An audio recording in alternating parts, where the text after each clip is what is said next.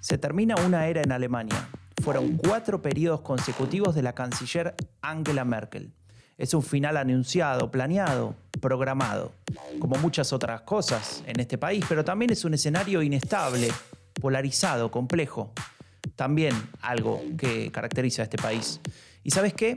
Esta es una combinación genial, o al menos a Raúl Gil y a mí nos encanta porque nos permite hablar de una de las cosas que más nos divierte, la política. Y en este podcast vamos a hacer lo que hacemos desde hace casi una década. Hablar, analizar, discutir sobre política alemana, pero en español. Yo soy Franco de Ledone y esto es El fin de la era Merkel.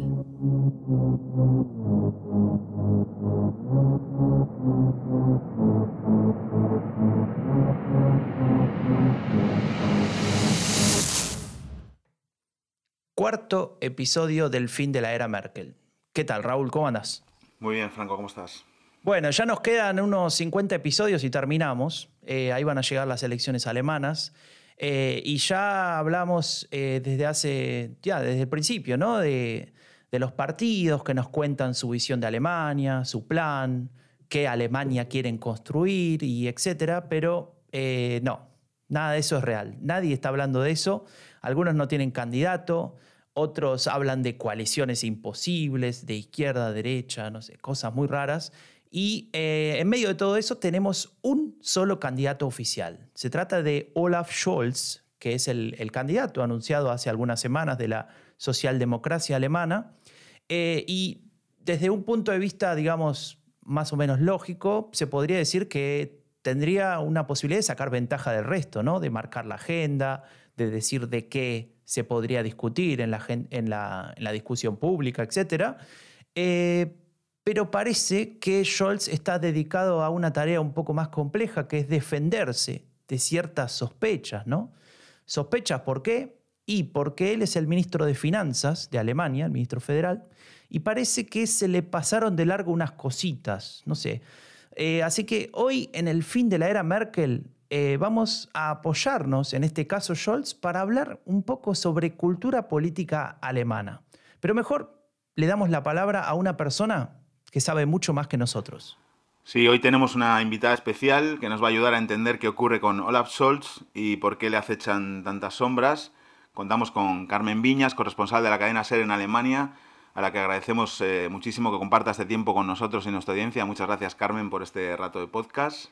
Gracias a ti, Raúl Franco, por la invitación. Es un placer. Muy bien, pues yo es que ahora me siento como Áñez Barceló, ¿no? Entonces quería preguntarte, Carmen, ¿cómo les podemos contar a la audiencia eh, qué ocurre con Sol? Si es posible de manera sencilla, sé que es complicado, pero cuéntanos. Bueno, es verdad que es complicado. Vamos a intentar hacer un, resumen. Vamos a ver, Sol ha sido esta semana protagonista de eh, bueno, casi todos los medios de comunicación alemanes. Han llovido ríos de tinta sobre Solch porque tenía esta semana em, varias citas de alto voltaje, podríamos decir. Por un lado, tenía que responder a las preguntas del, del Bundestag en la sesión de control.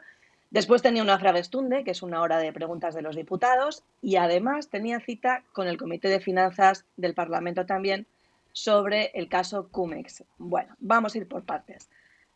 En el comité de finanzas, vamos hay que poner música ahí. Eh, lo que querían que Scholz explicara es eh, una investigación que llevó a cabo la televisión pública alemana y el periódico Die Zeit, según la cual el vicecanciller y candidato de los socialdemócratas se reunió con el propietario del banco Warburg, un señor que se llama Christian Olearius. Vale. Y se reunió tres veces con él durante su mandato como alcalde de Hamburgo, porque Scholz, antes de llegar a ser vicecanciller, fue alcalde de Hamburgo. Scholz no informó a nadie sobre dos de estas tres reuniones. ¿Y por qué eran tan importantes? Se olvidó, Posiblemente. tal vez se olvidó, ¿no? ¿Por qué eran tan importantes?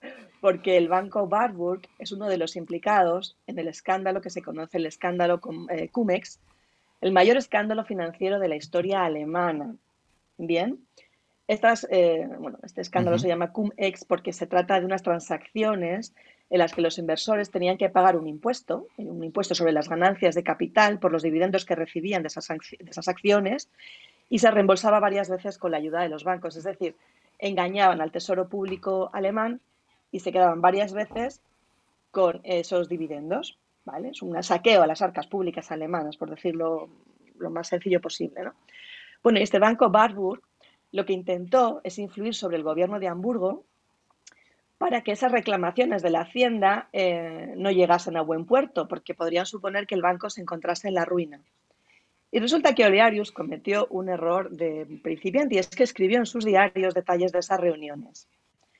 Los diarios en principio no contienen ninguna prueba de que, de que Scholz haya, eh, tenido una mala conducta al respecto, pero le dijo al banquero que enviara una carta preparada por él al senador responsable de finanzas, que se llama Peter Schenza, quien ahora mismo es el alcalde de Hamburgo. Como veis, las mismas cartas, pero en diferentes escenarios.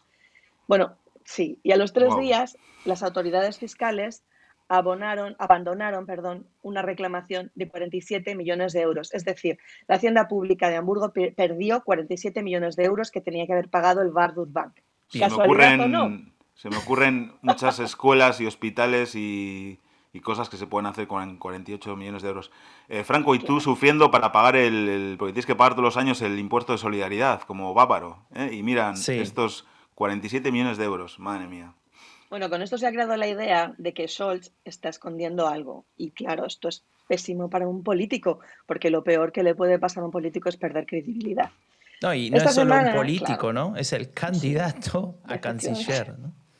Efectivamente. Entonces, esta semana en las intervenciones que ha tenido, que se concentraron todas el miércoles, ha intentado dar una imagen pues, de seguridad, ha afirmado que él no, no influyó políticamente la decisión de la Oficina de Impuestos de Hamburgo, que él está seguro de que no hubo influencia política ni suya ni de otros.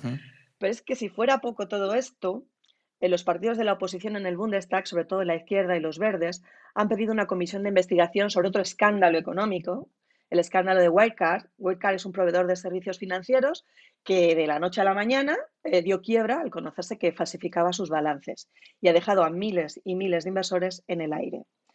Entonces, ahora Scholz debe explicar también en el Parlamento alemán por qué eh, una entidad que se llama BaFin, que es la autoridad de supervisión bancaria bajo su jurisdicción, es decir, él, es el jefe del BaFin, ha estado tan inactivo en este, en este asunto. Él, en principio, antes de que se inicie la comisión de investigación, lo que ha estado haciendo es tirar balones fuera, dice que no ve ningún fallo propio y culpa a los, a los auditores, la empresa auditora de esta entidad financiera, de que se haya descubierto tan tarde. Vamos, que no ha prestado mucha atención a sus tareas principales, ¿no? Digamos que... Y pues claro, parece. Eh, ministro de Finanzas, candidato de, del SPD, que en el tiempo en el que debería estar hablando ¿no? de, cómo sacar eh, de la mejor manera a Alemania de la crisis y de cómo de su visión de país para los próximos años, tiene que dedicar su tiempo a, bueno, a, dar explicaciones sobre sospechas fundadas de mala gestión al menos. Eh, vamos, es terrible, ¿no? O sea, em, no sé, Carmen, si te imaginas que, que el SPD vea tan complicado el tema de Sols que termine revisando su candidatura o esto es algo que todavía no se está hablando ni se va a hablar? O... Bueno, de momento yo creo que no se está hablando sobre este tema.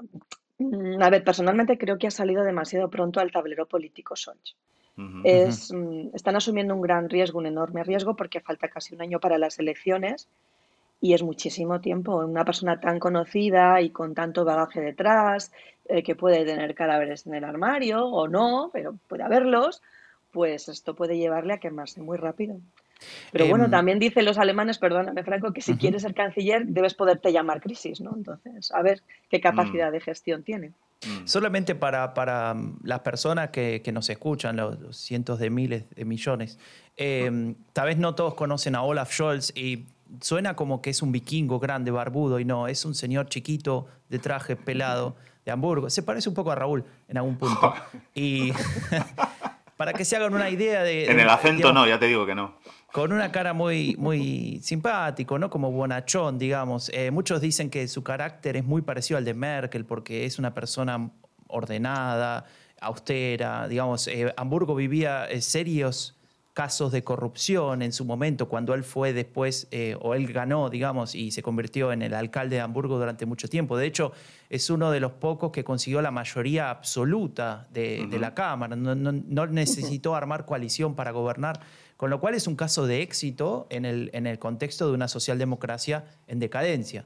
Ahora, aparece todo esto, ¿no? Y, un poco relacionado a lo que te preguntaba recién Raúl, ¿no? Él te decía, em, ¿pensás que en el, Partido Socialdemócrata puedan volver sobre sus pasos y decir, bueno, no, no, no, no lo queremos más, mejor cambiamos?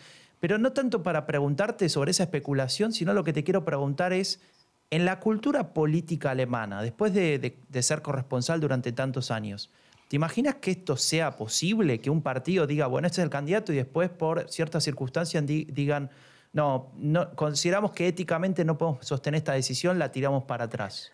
Bueno, yo creo que sí, cosas más raras se han visto. Yo recuerdo cuando Schulz le sacaron de, del Parlamento Europeo a bombo y platillo porque era el mejor candidato y cómo mm, terminaron totalmente defenestrándolo desde su propio partido. Entonces yo creo que ahora mismo la socialdemocracia alemana está tan perdida, está tan débil, eh, la intención de voto es mm, pues minúscula, 16-17%. Entonces, bueno, puede pasar cualquier cosa. A ver, la mayoría está ahora cerrando filas en torno a Scholz. Bueno, también hay voces disidentes. ¿eh? Yo creo que están cerrando, no habla nadie del asunto, Quizá porque, bueno, porque saben porque, que no hay alternativa. en el espere. Es que quizá no la hay. Claro, esa es la pregunta, ¿no? ¿Tienen a otro para poner en el caso de que decían vamos para atrás? Kevin Kunat o... No, no, Franco, por favor. no. yo lo dudo. Me falta mucho camino todavía a Kevin Kunat si quiere llegar a aspirar a, a ciertos cargos eh, políticos. Lo cierto es que, bueno, estas sospechas y el hecho de no haber, a pesar de ser tan ordenado, como dice Franco, no haber apuntado en su agenda, en su calendario esas reuniones, o digamos esta dejación de funciones que ha hecho de sus, de sus, de sus tareas, eh, y el hecho de que haya podido mentir, ¿no? Incluso eh, le pone una situación política muy complicada en un país en el que otros políticos han tenido que dimitir por cosas mucho menores, ¿no? Por ejemplo, se nos viene a la cabeza eh, dimisiones por casos de plagio en, tesis doctorales, ¿no, Franco? Tú, ahí como has hecho la tesis doctoral, tienes más experiencia. Yo no terminé la carrera y no puedo hablar de esto, así que cuéntanos tú. Eh, o sea, siento como que es una especie de acusación indirecta que me estás haciendo, pero bueno, no, no, no. pasar. No, no, en absoluto. No, pero sí es cierto que hay ciertos casos en, en la política alemana que, que, Carmen los debe conocer muy bien, que tienen que ver con, con, personas, digamos, a ver, vamos a empezar por el principio. Para ser político en Alemania tenés muchas chances de, que te vaya bien si tenés un doctorado, ¿no? Eh, y hay muchos políticos que efectivamente lo hacen. El problema es que para hacer un doctorado hace falta mucho tiempo y muchas veces la carrera política eh, no te da esos tiempos. Entonces, ¿qué haces? Le pedís a un amigo, amiga, que te ayude con el tema del doctorado y a veces salen las cosas mal fue el caso de un eh, ex ministro de Defensa de, Baviera, de aquí, de la zona donde vivo, que efectivamente, eh, digamos, consiguió un doctorado y el doctorado era un plagio, de, punta a punta prácticamente. Eh, y este señor, que se llama Karl Theodor Gutenberg, después si quieren le digo cómo se llama realmente, es uno de estos casos, ¿no? Porque él se supo que, que había plagiado su tesis, renunció, se fue de la política, se fue a vivir a Estados Unidos, de hecho, Em, y hay otros casos. Eh, Carmen debe conocer varios más. Eh, algunos, sí, muchos se fueron, tenemos, ¿no? sí, tenemos la ministra de Educación y Ciencia, que fue ministra de Educación y Ciencia, Annette eh, Schavan. Esta mujer era de la CDU de Merkel y en 2019 también dimitió, ¿no? Porque, porque la tesis doctoral se consideró que era un plagio y le quitaron el título de doctora en, en Ciencias de la Educación. Pero hay más. bueno, pero el más escandaloso, que no fue por un plagio en la tesis, fue el caso de Petra Hinz, no sé si os acordáis, esto fue en 2016. Esta mujer había sido diputada del, Partido Socialdemócrata, en ese momento estaba en el gobierno, del Esperé, y ella había sido diputada durante 10 años y aseguraba que tenía la carrera de abogada, cuando no solo había estudiado la licenciatura, sino es que no tenía ni el bachillerato que le permitía acceder a la licenciatura, porque ella estudió formación profesional. Es decir, esta señora se hizo a pasar por abogada durante 30 años. Wow. Claro, y en este caso, además de castigo político, el caso llegó a los tribunales, ¿no? porque la Fiscalía recibió algunas denuncias de, particulares por fraude. Y luego tenemos, tenemos mm. perdón, otro muy conocido, que es el de la presidenta del Parlamento Europeo, Ursula von der Leyen, mm. que ya se vio salpicada por un escándalo de este tipo. No tuvo que mm. dimitir porque no tuvo consecuencias. La universidad donde ella estudió eh, determinó que podía seguir siendo doctora, pese a que había algunos errores gordos eh, detectados en su tesis, pero bueno, ahí queda digamos que para la cultura política alemana es costumbre que cuando uno miente pues tenga que asumir responsabilidades, algo que igual en nuestros países, España y Argentina, no es tan habitual. Por eso se vio como excepción aquellas, digamos, dimisiones ejemplares del primer, del, primer gobierno de Pedro Sánchez con Masín Huerta y Carmen Montón, ¿no? que, que se, se, resaltó un poco esa, esa ejemplaridad de, dimitir al, al, momento de que se sabían, bueno, que habían tenido en el caso de Masín Huerta un problema con Hacienda, en el caso de Carmen Montón un tema también con la tesis doctoral, ¿no? Entonces, eh, bueno, vosotros, Franco, habéis tenido cuatro años a Macri, que no sé cuántas mentiras ha podido decir, pero bueno, sacó luego el 41% de los votos. Es, creo que es evidente que, en general la ciudadanía alemana eh, acepta, eh, digamos, peor eh, este tipo de cosas que, las que igual nuestras sociedades, ¿no? La, española y la argentina. No estoy diciendo, no, no vamos aquí a moralizar ni nada, simplemente es, creo que es un hecho y por eso creo que refuerza el hecho de que, de que Solz está en, problemas, ¿no? Porque los alemanes no, no, tienen ganas de escuchar mentiras ¿no? por parte de sus, de sus políticos. ¿no? Sí, em, o sea, en relación a este punto, yo me preguntaba algo que también se lo quería preguntar a Carmen, ¿no? Digamos, los titulares. Cuando, cuando en, un, en un titular, en, en un periódico alemán sale que X político copió su doctorado, cometió plagio, ¿no? Y la gente se puede indignar con eso, los periodistas editorializan sobre eso, etc. Em, si miro, digamos, hacia nuestros países, bueno, no hay muchos que tengan doctorados, eso también es, cierto, pero sí existe esa situación de que tiene un título que tal vez no es, etc. Pero al lado de eso, tenés titulares de, de tipo que X político está involucrado en un caso de corrupción o, digamos, muy, muy, em, muy afectado, digamos, por ese caso. Entonces, claro, ahí como que pierde un poco el peso, digamos, bueno, se copió el doctorado, bueno, ¿qué le vamos a hacer? El otro se robó miles de millones, ¿no? En ese sentido, digamos, eh, es como que a mí me falta eh, encontrar em, esa correlación, digamos. Y en ese, eh, es en ese punto donde tal vez para la opinión pública alemana es mucho más grave porque tal vez no es tan normal que existan estos casos de corrupción tan fuertes, más allá de que, bueno, lo que estamos viendo ahora con, con Scholz tal vez se convierta en algo, en algo pesado. Efectivamente. Bueno, yo creo, a ver, eh, creo que salvo los casos que mencionaba eh, Raúl, en España no se toma muy en serio estos temas.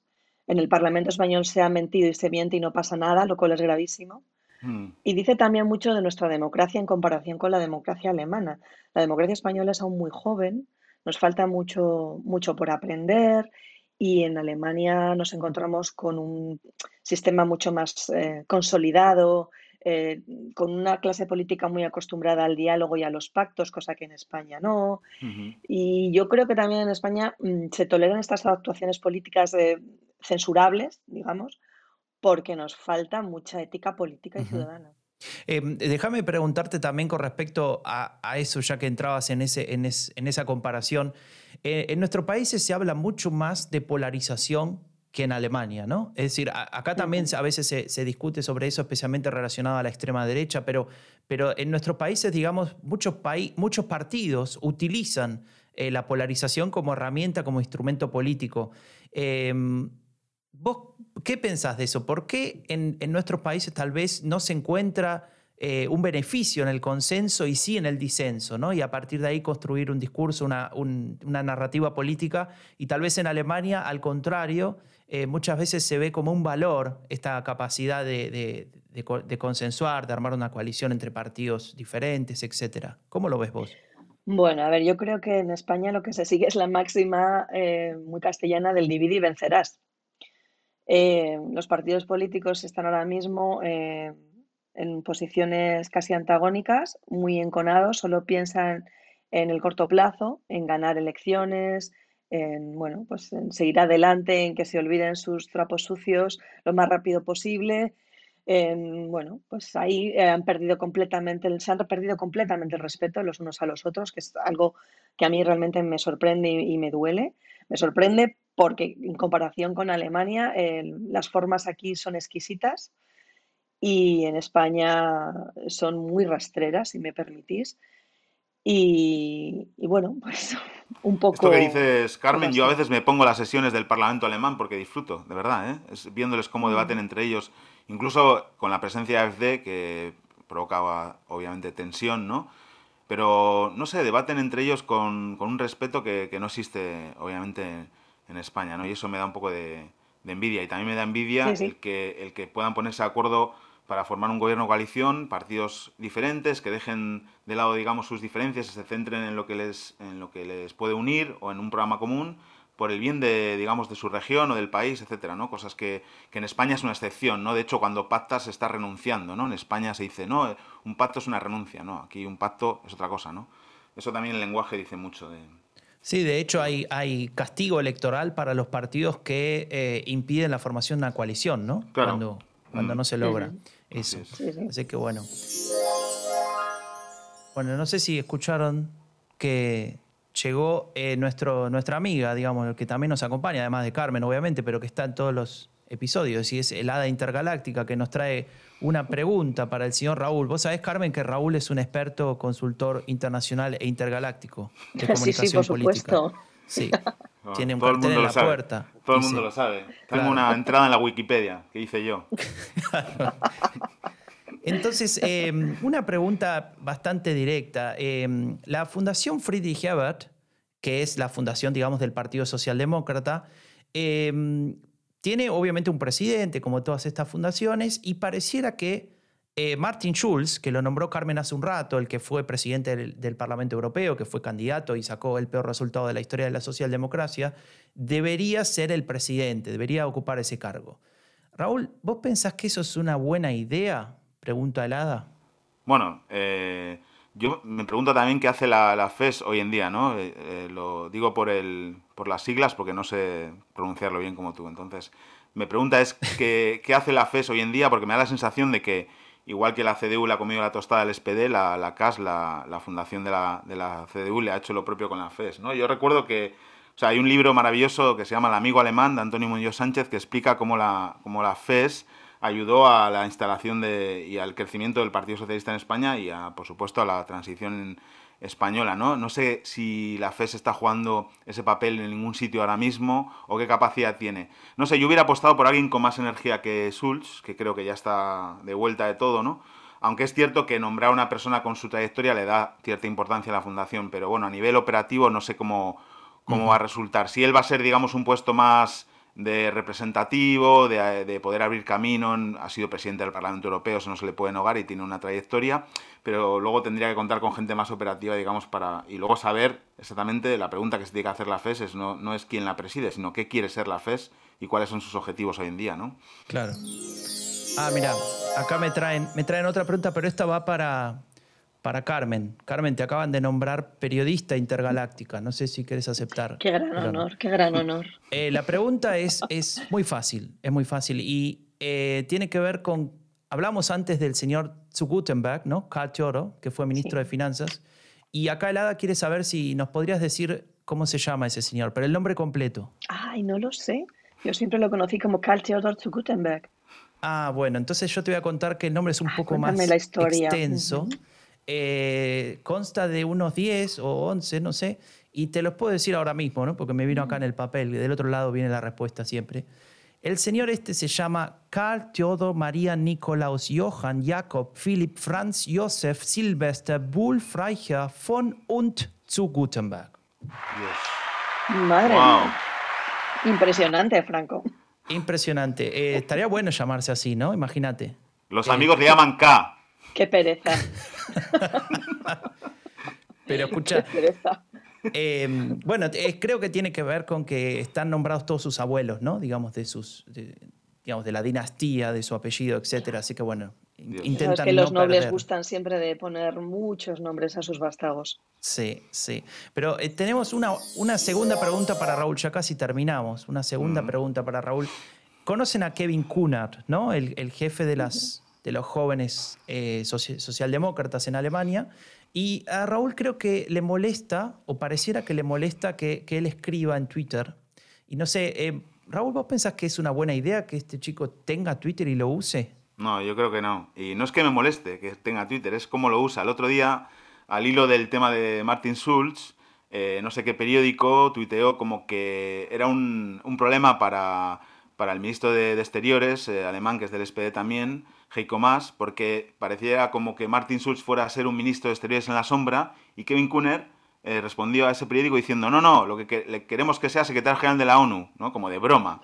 pero no digas una broma. Un periodista le pregunta si le puede citar eso y le responde que sí, como miembro de la dirección del partido. ¿En serio, Kevin? ¿En serio? Con el 15% de estas bromas, no estamos para bromas, ¿no? Entonces, no sé, alguien le tendría que decir que se dedique a, pues va a ser candidato por su distrito al Bundestag, por Tempelhof, ha echado de ahí al alcalde de Berlín para que se pelee con una eh, compañera de partido en otro distrito. Y bueno, o tuitea menos o que se lo quiten o que le hagan razonar, porque de verdad yo cada vez que lo veo es terrible. Para vos, Carmen, eh, ¿Kevin Kühnert es el futuro de la política alemana en algún sentido? Bueno, es una parte del futuro de la política alemana, pero es que me gustaría recordaros que es que el señor Olaf Scholz también fue parte de los Jusos, fue vicepresidente. Y, fue muy radical, muy radical en su época. Claro, pero fue muy radical, os quiero decir que vamos a ver, que Kühnert todavía es muy joven, le falta mucho camino, le falta, eh, bueno, pues sortear crisis, le falta, está, está mm. por hacer todavía. Veremos a ver qué da de sí. Que uno y utiliza el Twitter porque la gente es un chico de su tiempo y todo el mundo utiliza el Twitter. Es cierto que mm, debe ser más prudente, bajo mi punto de vista. Pero, una respuesta más prudente también que la mía. Uy, la última, la última, la última, la última es para Carmen, obviamente. Carmen, pero esta la tenés que responder con total sinceridad. ¿Se va a terminar el aeropuerto de Berlín? El aeropuerto está terminado. Otra cosa es que entre en funcionamiento. Yo lo he visto, Franco. ¡Wow! Vos tenés más gambeta que Messi, ¿eh? Soy impresionante. ¿no? Varias veces, eh, grupos de periodistas, tanto nacionales como internacionales. La verdad es que es precioso el aeropuerto. O sea, ¿Y te, te, lo muestran así como ¿Qué usan? El, lenguaje, digamos, el, tiempo, tiempo futuro para contarte las cosas. Claro, bueno, la última visita la tuvimos antes de verano y nos decían que en verano iban a empezar con las últimas pruebas para ver cómo funcionaba todo, que de hecho ya, ya se han celebrado. Y bueno, no sé, veremos. A mí es que me resulta tan triste todo este asunto porque es que se va a inaugurar el aeropuerto ahora que la gente no viaja, ni quiere viajar, ni quiere volar. Es el colmo. Pero Yo recuerdo que fuiste? Es una paradoja absoluta. ¿Cuántas veces te, llevaron para presentarte al aeropuerto que se iba a inaugurar y no se inauguró? Yo he ido dos veces solo, pero hay compañeros que han ido más. Mm. Yo recuerdo cuando llegué a, Berlín 2012 que ponía, llegué a Tegel y ponía Danke Tegel. Cerramos ya porque abrimos el nuevo. Yo me, les perdonaría todos estos años si ponen un vuelo directo Berlín-Buenos Aires. Eso se lo perdonaría todo. Pero bueno, esperemos. esperemos. Claro. Mm. Bueno, Carmen, pues muchas gracias. Muchas gracias por estar con nosotros. charlar con vosotros hasta aquí, digamos, llega el cuarto episodio del fin de la era Merkel. Eh, muchas gracias por escucharnos. Gracias, Raúl, vos también por prepararte tanto. Sí, gracias a ti, hombre. Eh, recuerden que se pueden suscribir al podcast, cualquiera sea la plataforma que estén usando. Eh, según Raúl, tenemos más de 580, 500 oyentes de 20 países. No sé si está actualizado ese número. 504, creo que van. Muy bien. Eh, ayúdennos difundiendo en redes sociales y, muchas gracias por estar ahí. El fin de la era Merkel es un podcast producido por Rombo Podcast. Si querés saber más sobre política alemana en español, visita eleccionesenalemania.com. Nos vemos la próxima. Chao. Chao. Chao, chao.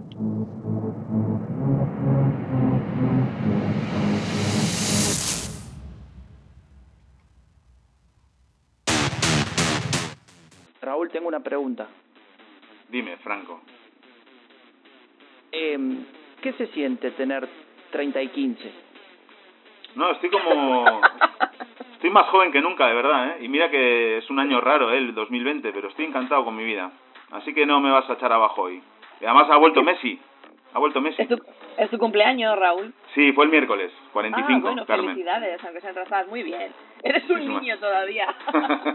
Muchísimas gracias. No se te notan. No se te notan. chao, gente, chao. Chao.